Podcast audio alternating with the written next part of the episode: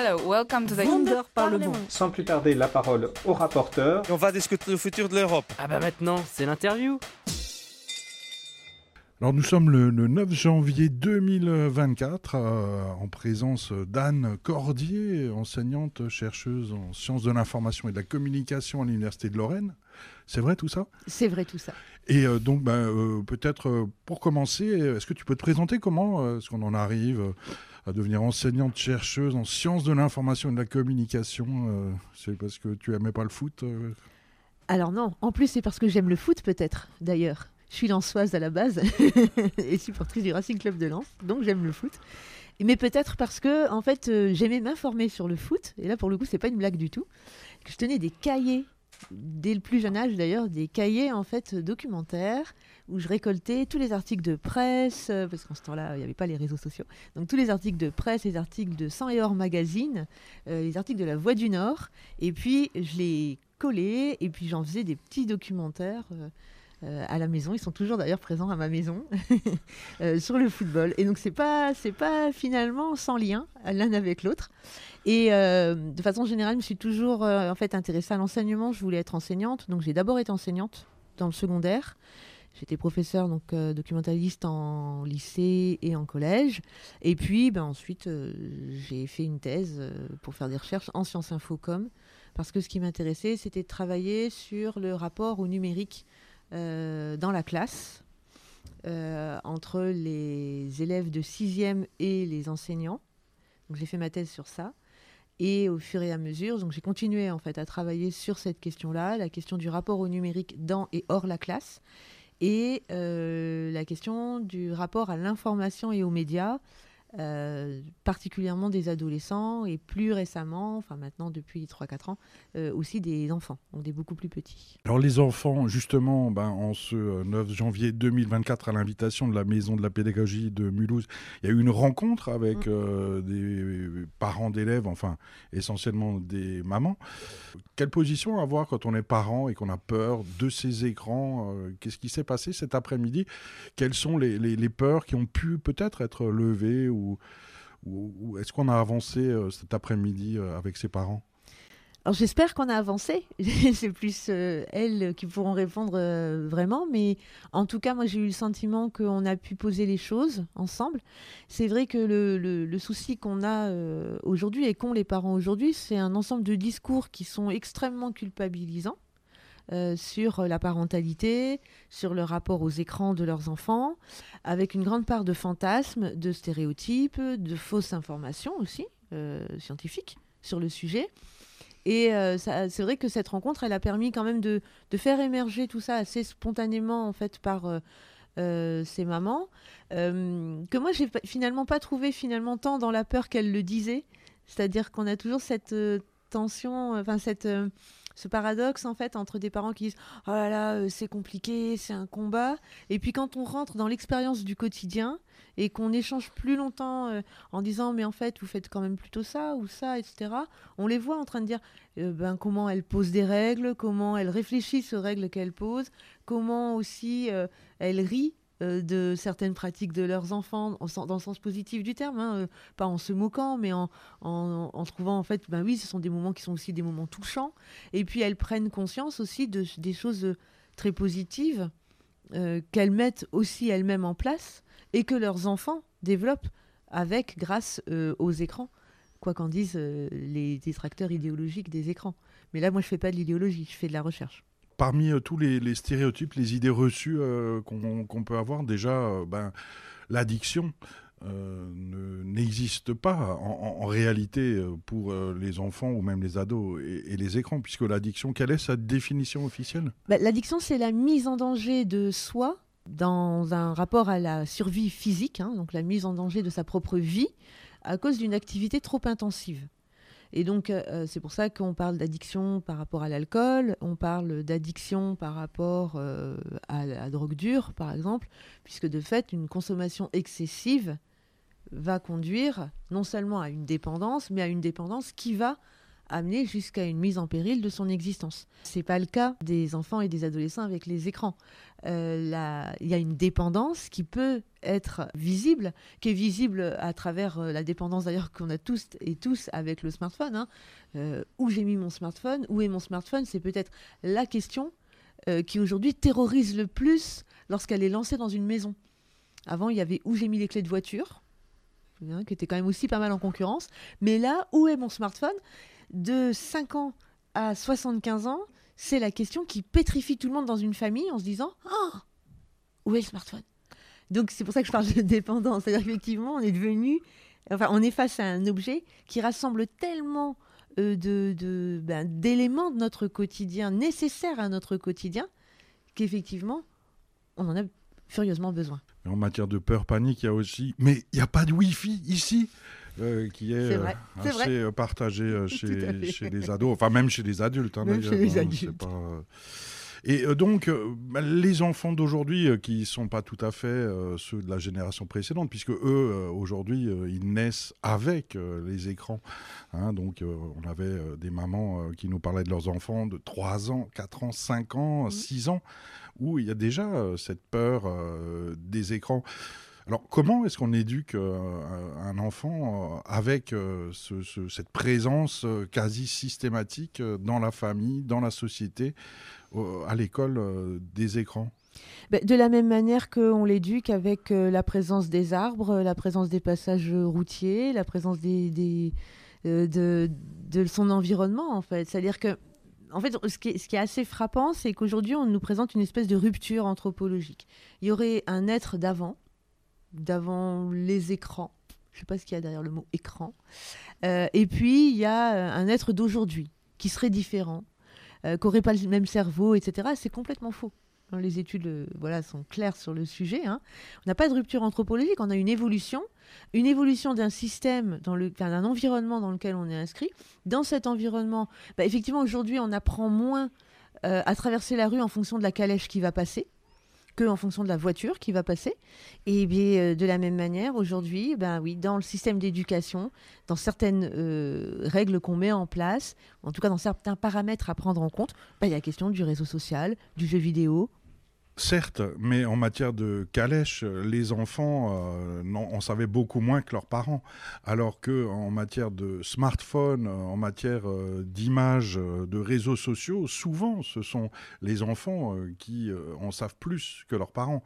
Donc on, on- on a quand même un retournement pédagogique, si j'ose dire, qui est qui n'a rien à voir avec ce qui nous a précédé. Alors ça, c'est une forme d'idée reçue, si je puis me permettre. C'est-à-dire qu'en fait, euh, ce n'est pas parce que l'enfant euh, est habitué à utiliser quelque chose qu'il en devient un expert, qu'il en est un connaisseur. C'est-à-dire qu'il baigne entre guillemets, hein, c'est d'ailleurs très relatif aussi, on, va, y reviendra, mais il baigne entre guillemets euh, dans un réseau social. Ça ne veut pas dire qu'il sait ce que c'est qu'un réseau social, ça ne veut pas dire qu'il sait ce que c'est que les processus de captation des données, ça ne veut pas dire qu'il sait ce que c'est que un réseau social qui est payant par rapport à un gratuit, par rapport à un libre. Euh, ça veut pas dire. en fait, ça ne veut pas dire grand-chose finalement, le fait d'utiliser. Euh, moi, j'utilise une voiture tous les jours, je ne sais pas la réparer. Euh, il faut sortir de cette idée de parce que euh, tu euh, utilises, tu es compétent. Et il y a vraiment une confusion euh, avec ça, qu'on voit très très fort avec le numérique, avec cette idée qu'on a beaucoup martelée de dire aux parents, aux adultes de façon générale, et donc aussi aux enseignants dans l'école, de leur dire non mais les élèves savent plus que vous. C'est complètement faux. Moi, je vais dans des établissements scolaires euh, depuis maintenant trop d'années pour le dire. Euh, et en fait, en plus, j'ai repris un an avec de nouvelle année, hein, forcément. Et donc, euh, en fait, il y a vraiment des différences sociales et de compétences qui sont énormes entre les enfants. Et vraiment jusqu'à, euh, il faut le, dire, hein, les enfants dont tu as parlé tout à l'heure, qui sont les enfants qui n'ont pas utilisé, euh, enfin qui ont des, réseaux sociaux ou qui vont sur euh, les, les smartphones très jeunes, ben, ces enfants-là, moi je les vois aussi dans l'école. Et quand ils sont face à un ordinateur avec une souris, ils savent pas utiliser une souris. Ils savent pas utiliser un clavier.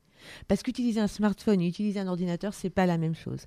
Parce que partager une vidéo sur un réseau social, c'est pas monter une vidéo pour réaliser ou monter des coupes sonores pour réaliser un podcast. C'est pas la même chose que de produire un texte ou une aide de motivation. Enfin, c'est pas les mêmes compétences en fait qui sont en jeu. On a encore besoin des ordinateurs aujourd'hui, euh, alors que chacun de nous, ou presque, on a un ordinateur en poche 24 heures sur 24 On est d'accord. Alors, allons maintenant dans les entreprises. Dans les entreprises, il y a encore des locaux complets avec des ordinateurs portables partout. On va dans tous les journalistes, tous les graphistes travaillent avec des ordinateurs portables. Dans les entreprises, c'est la même manière pour diriger les machines. Quand on va dans les, industries, enfin dans les, euh, je pense au- je suis en train de penser en fait aux mécaniques de montage des voitures. C'est des ordinateurs qu'on a, c'est pas des smartphones en fait. hein. Donc oui, on en a encore besoin. On en a encore besoin pour certaines tâches et même pour beaucoup.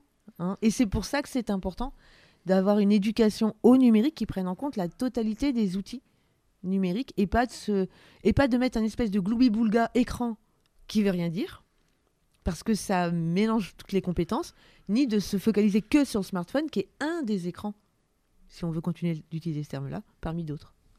Mais euh, cette éducation numérique, est-ce que ce n'est pas plutôt les parents et les éducateurs de l'enfant et de l'adolescent qui en ont besoin? Est-ce qu'il ne faut pas apprendre aussi comment ça marche tout ça si on n'est pas né euh, dedans?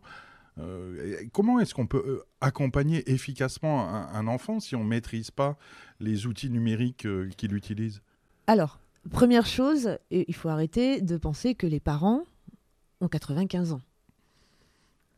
C'est-à-dire que, très concrètement, je suis désolée, hein, mais c'est-à-dire que les parents qui sont nés dans les années 70-80 sont déjà des parents nés dans un monde ultra médiatique, d'accord, avec déjà des jeux vidéo, et qui ont connu eux-mêmes, pour ceux qui sont nés dans les années 80, l'informatique à l'école. Plan informatique pour tous, 85, par exemple. Eh oui, je sais, mais il faut arrêter de faire croire que ce sont des mammouths qui élèvent euh, des petits oiseaux aujourd'hui. hein. les, les parents ont aussi se sont adaptés, les adultes se sont adaptés, et d'ailleurs ce sont ces adultes-là qui ont créé les réseaux sociaux dans lesquels les enfants d'aujourd'hui sont. Et par rapport à cette histoire aussi de compétences, il ne s'agit pas d'être né dedans, entre guillemets, pour être compétent. Et donc, c'est pas parce que je suis pas né dedans que j'ai pas plus de compétences que celui qui est né dedans. Il faut sortir de cette, de cette idée de l'habitude de d'utiliser quelque chose égale développer une expertise sur. Ça, c'est vraiment une erreur, mais gravissime, qui condamne, du coup, systématiquement à être en retard.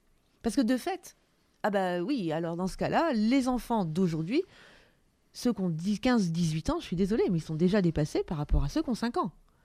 Enfin, on n'en sort plus, en fait, de cette histoire.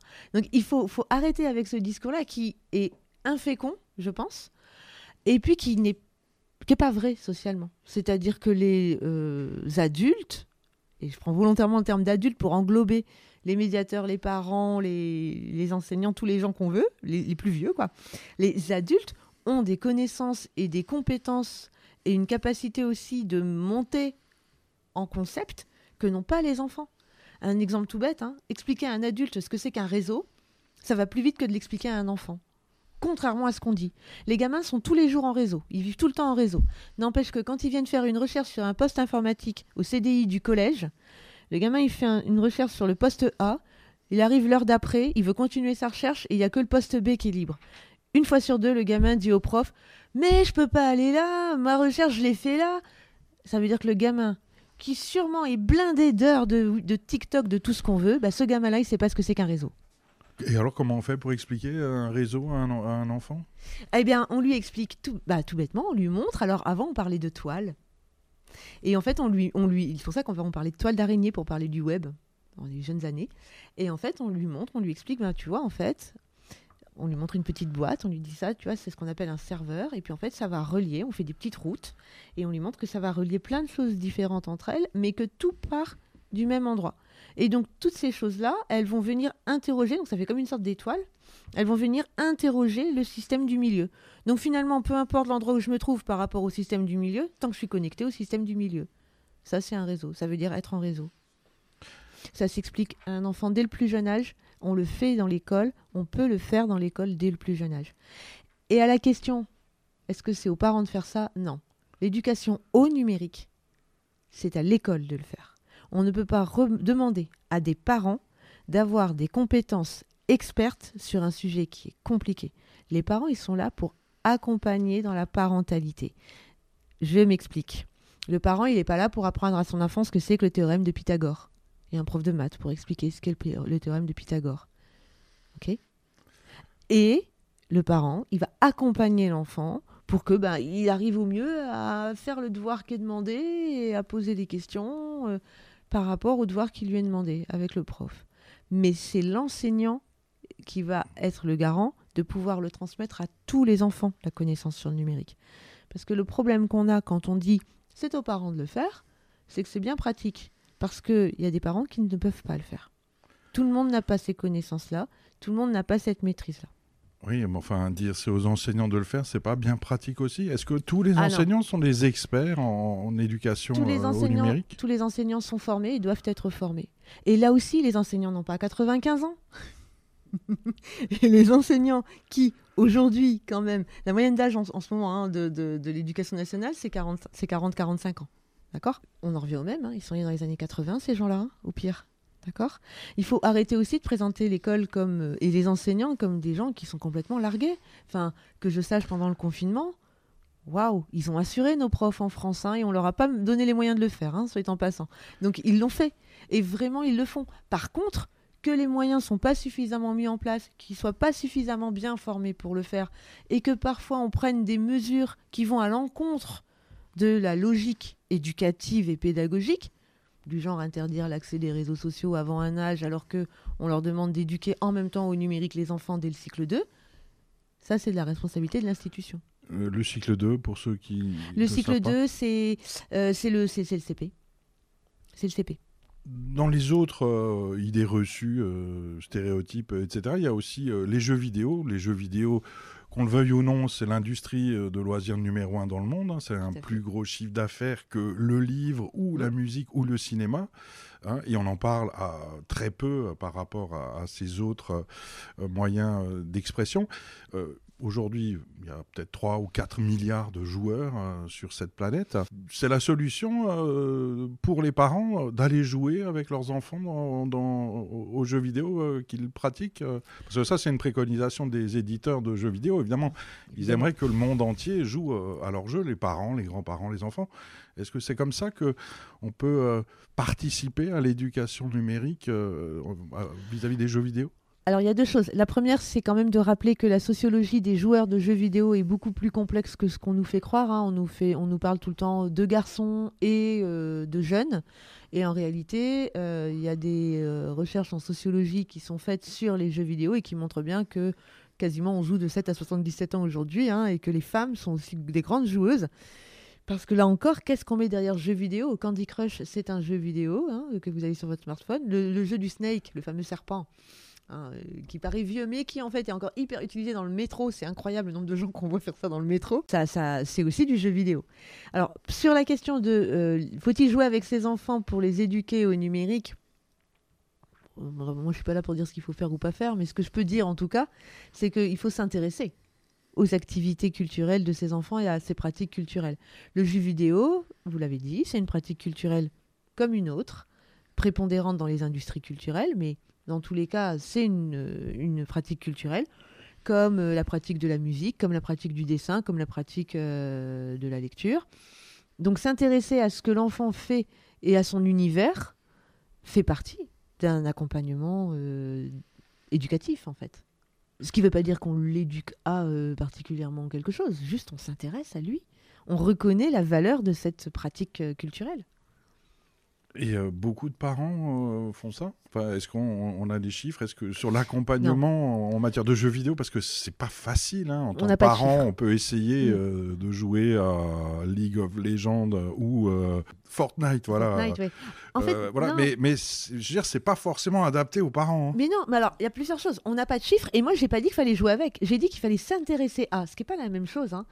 c'est un petit peu comme, alors je vais parler aux, aux parents d'aujourd'hui qui ont des enfants, euh, donc du coup plus, plus, plus, plus jeunes.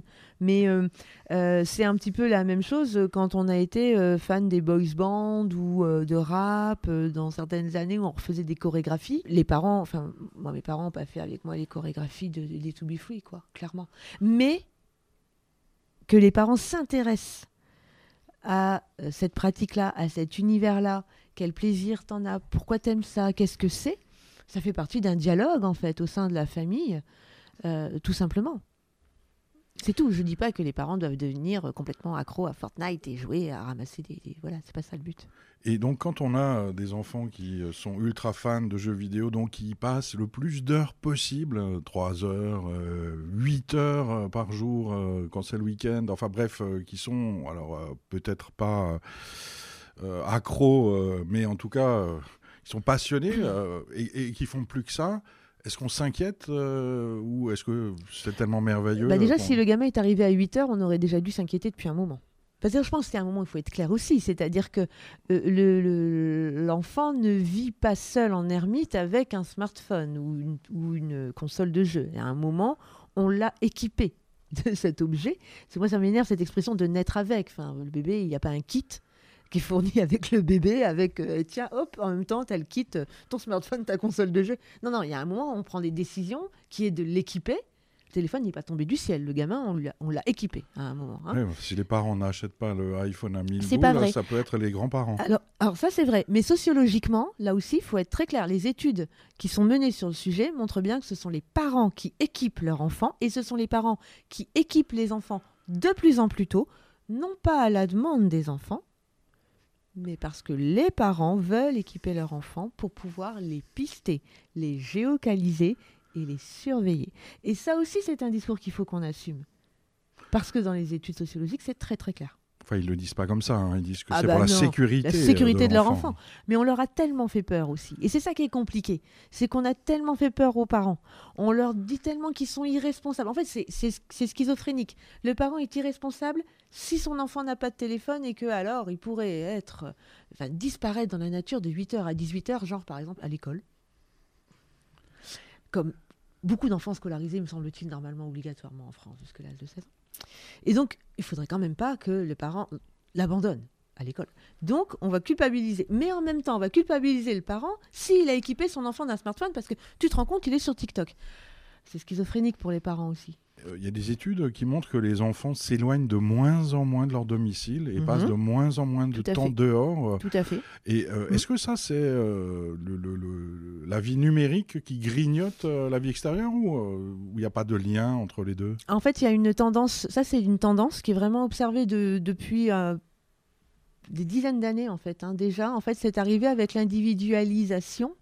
Je l'ai dit une seule fois. C'est arrivé avec l'individualisation des euh, pratiques médiatiques. Et donc, en premier lieu, la télévision. C'est-à-dire qu'à partir du moment où on a eu la télévision dans le foyer et du moment où on a eu plusieurs télévisions, dont une télévision dans la chambre de l'enfant, on a eu en même temps euh, une individualisation en fait euh, des loisirs et on a profondément modifié les loisirs des enfants et on est rentré dans ce qu'une chercheuse a appelé la culture de la chambre. C'est-à-dire que finalement, l'enfant a investi complètement euh, sa chambre et les parents ont investi la chambre de l'enfant aussi comme un espace de loisir sécurisé, individualisé, personnalisé, avec au départ la télévision et maintenant la tablette, la console, le smartphone, etc. Donc c'est une tendance qui est beaucoup plus euh, euh, large que liée au numérique. On l'a observé bien avant avec la télévision. Alors, une tendance encore euh, plus large et ancienne que le numérique, c'est euh, le capitalisme et sa société de consommation. Euh, alors aujourd'hui, parfois, on semble découvrir que les algorithmes nous incitent à, consommer, nous envoient des publicités ciblées pour qu'on dépense plus d'argent, mais est-ce qu'il n'y a rien de neuf là-dedans, en, dehors de l'aspect euh, numérique La consommation et le capitalisme, c'est euh, de, pousser euh, un citoyen quelconque à acheter un truc dont il n'a pas besoin. On, en est toujours là. Est-ce que c'est pas le problème plutôt le capitalisme et la société de consommation que les algorithmes qui, font dépenser? Ah bah, en fait, le problème, c'est quel modèle de société on veut?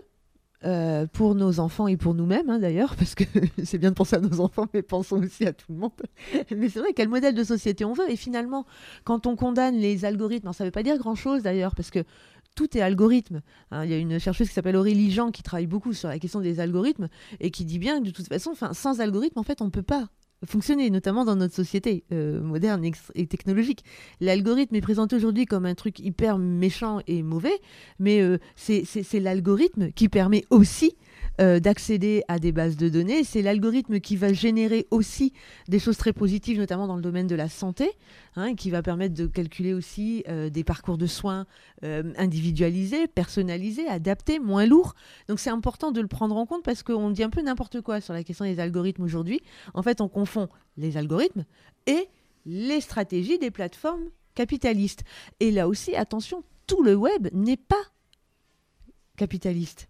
Et ça, c'est une vraie erreur dans la conception qu'on a eue et qu'on a peut-être euh, faite euh, du, web. C'est-à-dire que euh, le web, il est comme notre société. C'est nous qui avons décidé le modèle et c'est nous qui l'entretenons tel qu'il ou qu'elle est. Hein. Et le modèle qui a gagné dans, dans le web, c'est le modèle capitaliste, qui n'était pas le modèle de départ, faut quand même le rappeler. Hein, et qu'il il y a aussi tout un mouvement d'utilisation d'outils numériques qui s'appelle donc le mouvement libre, le mouvement des communs, et qui promeut un autre mode de fonctionnement avec des algorithmes aussi, hein, parce que sans algorithme, on ne peut pas faire de techno, mais qui ne récupère pas de données, qui ne capitalise pas de façon financière sur les données. Quel modèle de société on veut? C'est sûr, hein, si on veut rencontrer personne, on peut aller sur un réseau social qui s'appelle Mastodon, par exemple. Mais alors, non, mais c'est un vrai sujet que vous pointez. C'est-à-dire qu'effectivement, on a. Euh, moi, c'est ce qui m'énerve aussi parfois quand on dit aux gens du coup, il faut euh, se libérer de tout ça, mais ça veut dire qu'il faut tout couper. Et sauf que là, ce qui est intéressant, c'est que ben, on a entraîné euh, les gens à aller sur Mastodon parce par rapport à euh, euh, Twitter X, donc euh, qui était devenu, qui est toujours devenu la, grosse bête noire actuellement du numérique. Ça, varie. Hein. On a eu Facebook, après on a eu TikTok, maintenant c'est X. On verra demain ce que ce sera. Et en fait, bah, Mastodon, ça fonctionne pour les gens qui en fait ont l'habitude du libre, parce que c'est vraiment un fonctionnement de, serveur qui est très particulier et qui fonctionne quand on est des utilisateurs du, du, web libre déjà à la base. Et c'est quand même aussi des réseaux qu'on utilise quand on est des militants du libre. Et donc les gens se sont vite trouvés assez dépourvus sur Mastodon parce que le mode de fonctionnement est très différent. Puisqu'ils ne capitalisent pas sur les données et les traçages, ça suppose de savoir ce qu'on veut. Et c'est beaucoup plus exigeant, du coup. Hein. Et ce qui est intéressant, là, c'est de voir aussi qu'on encourage beaucoup les gens. Enfin, il y a eu tout un mouvement de faut aller, aller sur Sky Blue, hein, donc sur le, fameux ciel bleu, l'autre réseau qu'on nous présente comme une alternative. Et apparemment beaucoup de gens qui, là, en début 2024, prennent la décision de quitter Sky Blue et de revenir Alors, euh, les lois, euh, on adore faire des lois en France, mais en, Europe aussi. Hein, donc, euh, une des plus connues dans le monde numérique, c'est le RGPD, Règlement général pour la protection des données, qui en gros nous oblige à choisir si on veut recevoir des publicités ciblées ou pas. Hein. Ça ne change pas énormément, fondamentalement, la donne. Mais ces lois qu'on invente et qu'on vote, euh, est-ce que c'est une réalité ou est-ce que c'est plutôt euh, les plateformes GAFAM, Google, Apple, Facebook, Amazon, etc., qui déterminent les lois qui euh, régissent notre vie numérique? Notamment, sous, un esprit très états-unien. Aujourd'hui, euh, un morceau euh, de sein euh, en photo ou même en dessin ne passe pas sur Facebook, Instagram. C'est tellement honteux. Par contre, on a le droit d'être nazi ou du Ku Klux Klan. Hein. et donc, quelque part, c'est la législation états-unienne de, libre expression et d'une pruderie hallucinée qui, qui, gagne en ligne et qui régit nos vies numériques, ou bien bah, en fait, c'est vrai que ce qui est compliqué, en fait, c'est que vraiment, euh, le, web, c'est un espace qui est extrêmement compliqué à, à légiférer. Parce qu'en réalité, euh, les lois s'appliquent dans des territoires au sens vraiment au sens de la géographie euh, sociale, c'est-à-dire vraiment des espaces identifiés avec des frontières, avec des, des, bornes très concrètement hein, physiques. Et le fait que l'espace numérique soit du coup un espace à territorialiser quelque part, donc sans territoire, euh, ça conduit à ce que les, lois, les lois cherchent en fait, enfin les législateurs cherchent à transférer un modèle qui est difficilement transférable, puisqu'il n'y a pas de territoire en tant que tel. Du coup, ce qu'on va prendre en compte, c'est les territoires d'appartenance des serveurs. D'où le fait qu'on a vu aussi pas mal euh, lors de la publication du, RGPD, enfin du, règlement général de la protection, sur la protection des données, on a vu pas mal euh, de, firmes euh, changer leur serveur de place pour que leur serveur échappe à la législation, puisque la législation du RGPD s'applique pour les, les personnes vivant dans l'Union européenne. Et donc, quand on sortait les serveurs de l'UE, hop, on n'était plus concerné par cette question-là. Donc, c'est vrai qu'il y a une espèce de jeu un peu du, chat et de la souris qui est mis en place tout le temps. Et puis, il y a une, euh, bah, il y a une puissance, il y a une forme de lobbying aussi, quand même, hein, des, industries euh, et des plateformes. Et ça, il, voilà, il ne faut pas être des gros naïfs. C'est-à-dire qu'on sait très bien euh, la puissance de frappe des, des, industriels type Alphabet, donc Google ou Meta, euh, etc. Et, évidemment que euh, le législateur, euh, tout en évidemment, j'imagine bien, ne souhaitant pas leur faire la part belle, néanmoins, les entend aussi. Mais le législateur ou la collectivité territoriale euh, qui, a envie euh, de libre, euh, est-ce que c'est véritablement possible hein, Parce que, mm. bah, je sais pas, LibreOffice, par exemple, mm. hein, c'est une suite bureautique gratuite, open source. Bah, Windows Office continue à, exister et à, se vendre. la ville de Mulhouse fait un chèque de 100 000 euros chaque année à, Windows, alors qu'il pourrait utiliser Linux euh, et, LibreOffice. Enfin, euh, est-ce que quelqu'un a véritablement envie de ça? La gendarmerie nationale a choisi euh, LibreOffice parce que c'est plus simple à installer euh, sur chaque poste. Seulement, ils veulent surtout le dire à personne parce que euh, c'est mal vu euh, d'utiliser des logiciels libres. Donc, qu'est-ce qu'on fait? Est-ce qu'il y a une réelle volonté politique pour aller vers les logiciels libres ou bien est-ce que c'est juste de l'affichage de temps en temps et on est très heureux avec les GAFAM?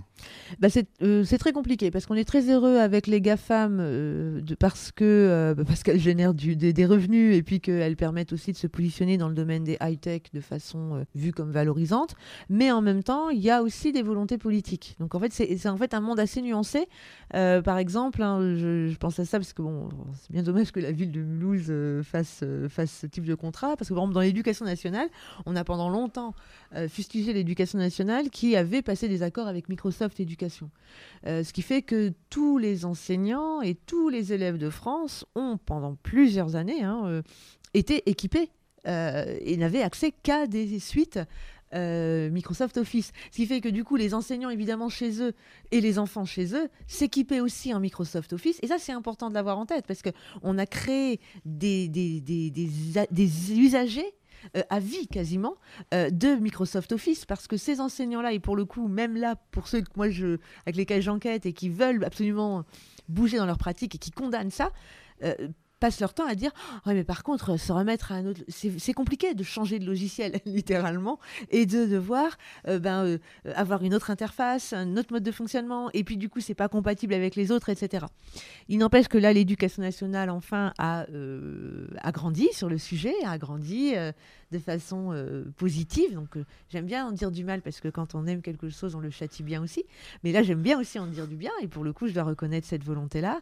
Au ministère de l'Éducation nationale, euh, ils ont arrêté l'accord avec Microsoft Éducation. Et plus que ça encore, maintenant, il y a une, une section de... on ne dit pas section, il y a un bureau pardon, du ministère qui est consacré au libre éducatif, avec le déploiement du coup d'outils libres pour l'éducation et des établissements euh, qui mettent en place au fur et à mesure euh, des systèmes entièrement sous Linux euh, dans l'établissement.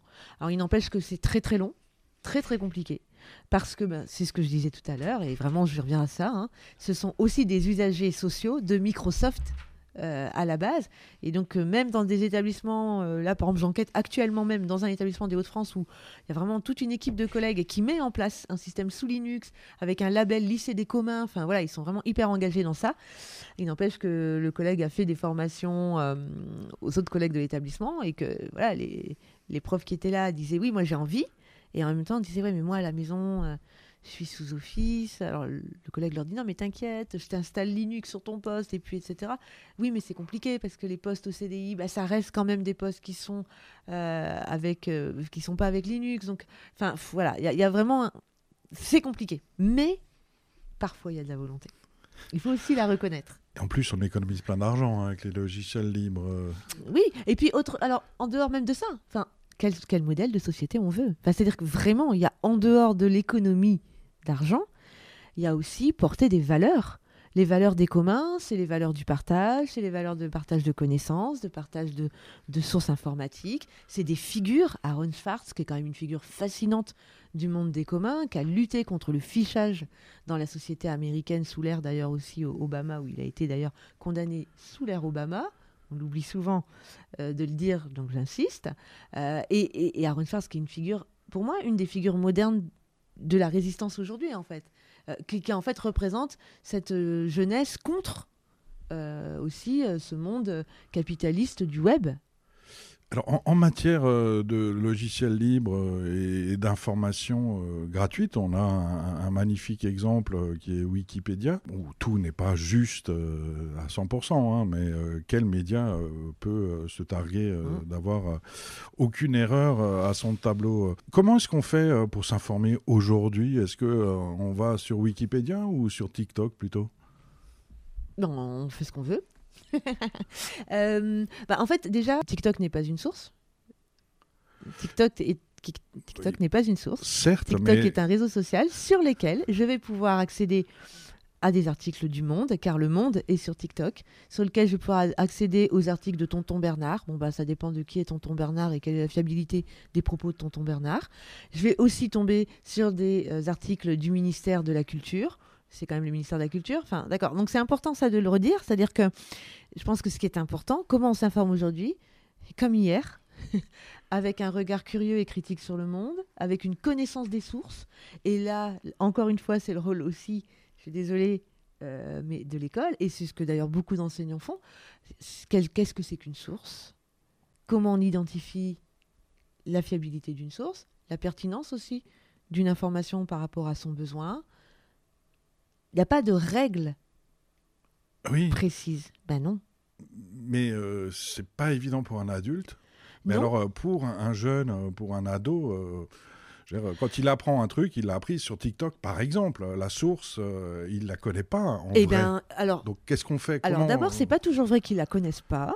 Première chose, moi qui mène des recherches auprès des enfants et des ados sur le sujet, et pour le coup, depuis 2018, j'ai enquêté de façon vraiment euh, ciblée sur euh, plus de 250 ados qui vraiment montrent en fait une connaissance parfois hein, précise des sources qu'ils utilisent, des comptes euh, qui, sur lesquels ils vont s'informer. Ils me parlent d'Hugo Décrypte, euh, ils me parlent de Géopolitics, ils me parlent de Dr Nozman, qui sont donc des créateurs de contenu sur le web, et qui publient des contenus parfaitement intéressants, tout à fait fiables, et d'ailleurs parfois utilisés par les enseignants dans l'école, parfois même recommandés par le ministère de l'Éducation nationale pour, le, pour Hugo Décrypte. Hein.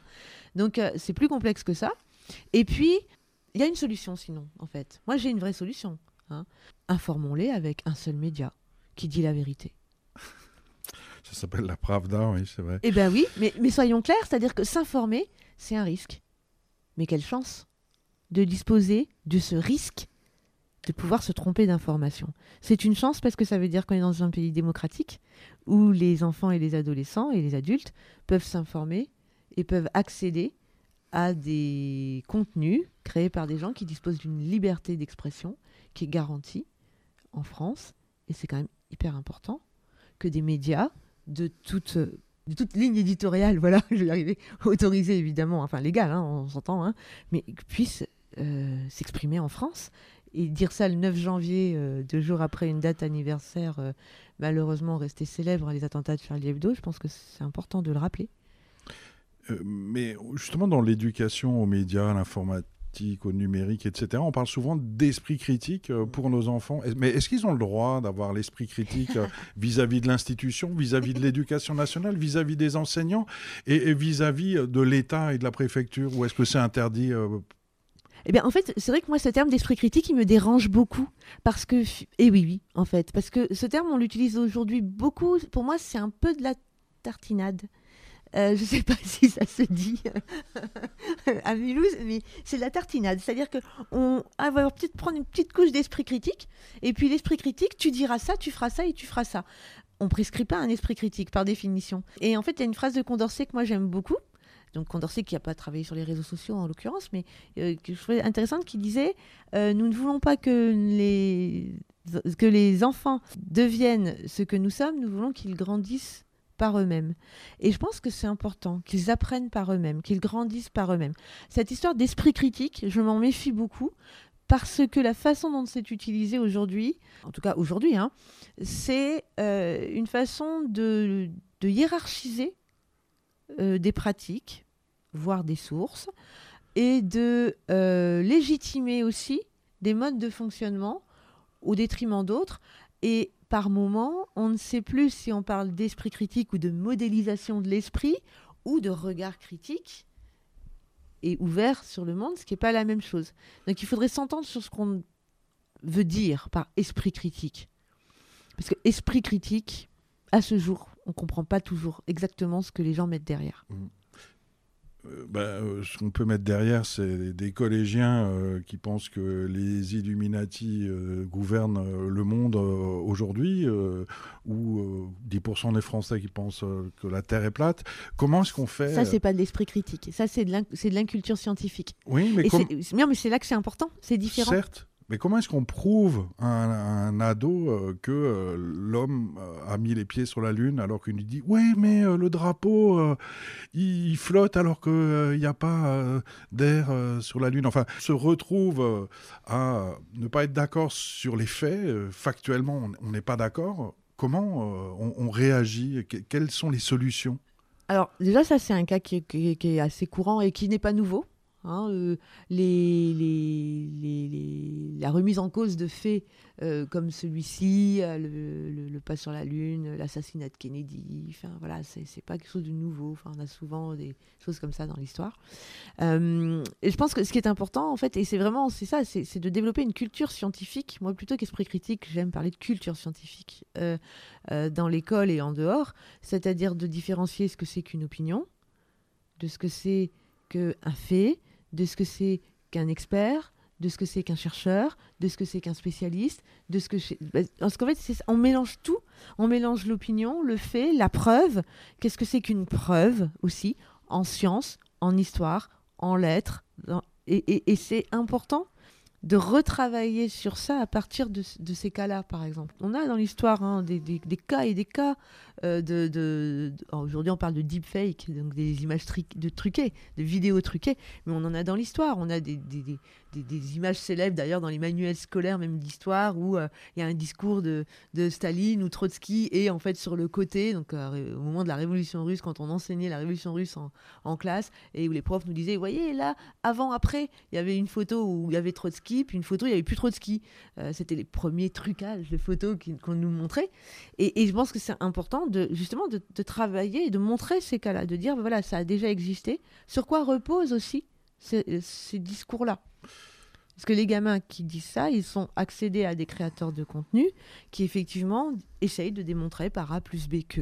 Et il faut pouvoir euh, reconnaître qu'on a un besoin de culture scientifique euh, qui dépasse euh, finalement la matière elle-même scientifique, hein, pour aller vraiment vers c'est quoi un fait, c'est quoi une preuve, c'est quoi une opinion, c'est quoi une pensée, c'est quoi une démonstration, etc. C'est très compliqué. Comment pouvoir être confiant face à, des gouvernements qui nous mentent sans arrêt? Alors peut-être que les gouvernements démocratiques mentent un peu moins que les dictatures, mais entre le Rainbow Warrior, un attentat réalisé par l'État français hein, contre un, navire de Greenpeace avec un mort, enfin l'État français terroriste la guerre d'Algérie, qui n'était pas une guerre, hein, jusqu'en 1999 en France, c'était les événements. Enfin, euh, les États-Unis qui inventent des armes de destruction massive euh, pour pouvoir écraser euh, l'Irak, etc., etc. Enfin, tout le monde nous ment aux presse. Comment croire encore à quelqu'un, à une source d'information fiable? Qui est fiable aujourd'hui? Alors, d'abord, je pense qu'il faut faire attention aussi quand on dit, voilà, on nous ment, on nous manipule, etc. Enfin, le, pas est vite franchi vers une tendance complotiste, en fait, hein, et qui, pour le coup, est dangereuse euh, aujourd'hui dans la société. Je pense que ce qui est important aussi, c'est de, là encore, c'est d'expliquer, c'est-à-dire qu'il y a des stratégies politiques, et puis il y a l'évolution de l'histoire qui fait qu'à un moment, on va considérer tel événement comme un génocide, alors qu'avant, c'était pas le cas. Euh, et ça, c'est là aussi, c'est très montré, très travaillé par la recherche. Hein. Euh, l'évolution des preuves, l'évolution euh, des dénominations dans l'histoire, par exemple, l'évolution de la connaissance aussi. Enfin, euh, il fut un, temps où euh, on n'avait pas une connaissance du, planisphère et du globe tel qu'il existe, qu'il existe aujourd'hui. Et c'est important de montrer l'historicité et l'évolution, qui n'est pas en fait forcément de la manipulation, qui est juste aussi une évolution de la connaissance d'un événement et d'un fait. Donc euh, il faut bien différencier les choses pour pas justement se retrouver dans un euh, on peut plus faire confiance à personne parce que euh, pour moi ça c'est la négation totale de l'esprit critique en fait. Finalement sur l'esprit critique c'est pas non plus se retrouver à dire on peut plus faire confiance à personne, rien ne va plus, tout le monde nous manipule, tout le monde nous veut du mal. ça c'est terrible parce que ça ça va venir alimenter les pires discours qui peuvent d'ailleurs être souvent souvent sont des discours réactionnaires. Chat GPT, euh, est-ce que euh, est-ce qu'on y a droit ou pas? Enfin, Est-ce que les enfants, euh, dans le cadre de leurs études, peuvent utiliser cette source assez incroyable et en même temps loin d'être parfaite? Bon, c'est pas une source. Encore une fois, ChatGPT n'est pas une source. Non, ChatGPT n'est pas une source. ChatGPT est un agent conversationnel qui va fonctionner en allant euh, par probabilité, en fait, hein, rapprocher des contenus euh, entre eux en allant fouiller des bases de données. ce qu'il a considéré comme étant une base de données et qui n'est pas clair, puisqu'on ne sait pas du tout quel est le contour réel de cette base de données, puisque OpenAI, qui est l'entreprise qui a développé euh, ChatGPT, n'a évidemment pas souhaité ouvrir cette source. Euh, et donc euh, nous donner, enfin ouvrir son code et donc nous donner accès à cette base de données. Euh, donc attention, c'est pas une source et ça c'est très important, c'est-à-dire que considérer ChatGPT comme une source, ben, c'est déjà là, là pour le coup, voilà, on revient à cette histoire de culture scientifique. Là, il manque un truc, c'est pas une source, c'est un robot conversationnel. Il va aller répondre, il va chercher à répondre à une question qu'on lui pose, sachant que il répond beaucoup de bêtises parce que ben de fait, il fonctionne par rapprochement et non pas, euh, c'est pas Wikipédia, je suis désolée, ça n'a pas la qualité du tout de Wikipédia, forcément, puisque Wikipédia, c'est une source d'information collective, c'est une source d'information, alors là, incontestablement, qui est euh, créée de façon collaborative. Certes, mais ça n'empêche rien. Et c'est d'ailleurs le cas de beaucoup d'encyclopédies. Hein. L'encyclopédie Larousse, c'est aussi une source qui est collaborative à la base. Hein. Euh, donc ça c'est important. Et donc euh, ChatGPT, est-ce qu'on peut l'utiliser? Bah, De toute façon, il n'y a pas de loi qui l'interdit, que je sache. Euh, et ensuite, bah, bien sûr, les enfants et les adolescents l'utilisent, les adultes aussi. la question qui va se poser, elle est plus loin de ça, c'est-à-dire qu'est-ce qu'on en fait, qu'est-ce qu'on souhaite en faire aussi? Est-ce que on va considérer qu'il y a plagiat avec ChatGPT ou pas À quel moment Là, pour le coup, il va y avoir des, des sessions de, juridiques qui vont devoir sûrement être posées à ce moment-là. Mais ce qui est merveilleux, c'est qu'on peut demander à ChatGPT euh, de faire des, des fautes d'orthographe comme euh, si euh, on était en quatrième dans oui, la réponse. Alors, donc... On précise quand même que ChatGPT n'est pas gratuit hein, et que pour accéder à un certain nombre de fonctionnalités, notamment avancées, euh, il faut aussi payer pour avoir, pour avoir ces fonctionnalités avancées. Donc ça, c'est important. Et ensuite, il ne faut pas prendre, là encore, les gens pour des idiots. Il y a des moyens de savoir détecter quand c'est tiré de ChatGPT. Et euh, ils sont connus. Euh, et, les enseignants, notamment, sont préparés à affronter cette question-là. Et puis, je crois qu'il y a aussi... moi, je crois là aussi, les peurs autour de ChatGPT, les fantasmes autour de ChatGPT sont intéressants parce que on retrouve les mêmes que ceux qu'il y avait eu avec Wikipédia en son temps, et on retrouve les mêmes que ceux qu'il y a eu avec Google en son temps. C'est-à-dire qu'il n'y aurait plus euh, d'apprentissage, il n'y aura plus de connaissances, euh, les élèves, auront tout d'un coup, ils n'auront plus qu'à recopier. On a entendu ça pendant des années et des années autour de l'un et de l'autre et on en est toujours au même point. Enfin non, on a évolué avec. Et donc je pense que là, c'est la même chose. Et si ChatGPT peut nous inviter et nous inciter euh, à questionner les informations face auxquelles on est, puisque ChatGPT va nous balancer des choses et qu'il va bien falloir aller vérifier d'où ça vient et si c'est fiable ou pas, eh ben, quel formidable outil d'éducation aux médias et à l'information alors qu'est devenu ChatGPT sans le vouloir. Anne Cordier, enseignante euh, chercheuse en sciences de l'information et de la communication à l'Université de Lorraine, euh, peut-être pour terminer cette conférence, apprendre à grandir connecté, utopie ou réalité qui se déroule donc ce soir, le 9 janvier 2024, à, l'invitation de la Maison de la Pédagogie de Mulhouse. Qu'est-ce qui va se passer là-dedans? Enfin, quel intérêt d'aller rencontrer essentiellement des enseignants, des éducateurs, j'imagine? Euh, qu'est-ce que, euh, quel message principal euh, tu aurais envie de, leur transmettre? À, quoi ça sert d'être venu ce soir à Mulhouse? Oh, mais ça sert toujours de venir à Mulhouse, j'imagine. Mais je pense que ce que j'ai envie, en fait, ce que j'espère pouvoir transmettre, c'est le plaisir, en fait, de s'informer ensemble, de chercher ensemble à comprendre ce monde qui est un monde certes complexe, mais euh, parce qu'il est complexe aussi passionnant. Et de rappeler aussi l'importance de cultiver euh, cette chance euh, de pouvoir s'informer autant ensemble et de bénéficier aussi de cette communauté de médiateurs qui, tout milieu confondu en fait d'intervention, euh, se fédère pour et au service aussi de l'émancipation des plus jeunes. Alors on va aussi rappeler euh, que euh, Anne Cordier édite, enfin plutôt écrit des, livres. Hein. on peut en trouver quelques-uns à Mulhouse, la librairie Bizet, Place de la Réunion ou presque. Hein, ils, ont, déménagé de quelques mètres pendant les travaux, donc on peut acheter Grandir informé, qui est sorti en 2023, CEF édition, et également Les enfants et les écrans, mythes et réalité en 2023 aussi. Retz édition, tout ça euh, sur Internet, mais plutôt dans une vraie librairie avec un vrai libraire que vous pouvez toucher en achetant les livres euh, d'Anne Cordier. Merci beaucoup euh, d'être venu jusqu'à Mulhouse pour rencontrer les Mulhousiens et les Mulhousiennes. Merci Anne Cordier et à bientôt pour de nouvelles aventures. Merci. Wunder Parlement. Wunder Parlement.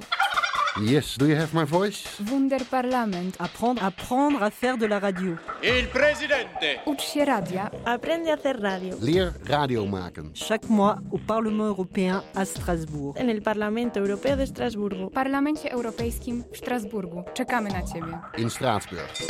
Toi aussi tu peux venir.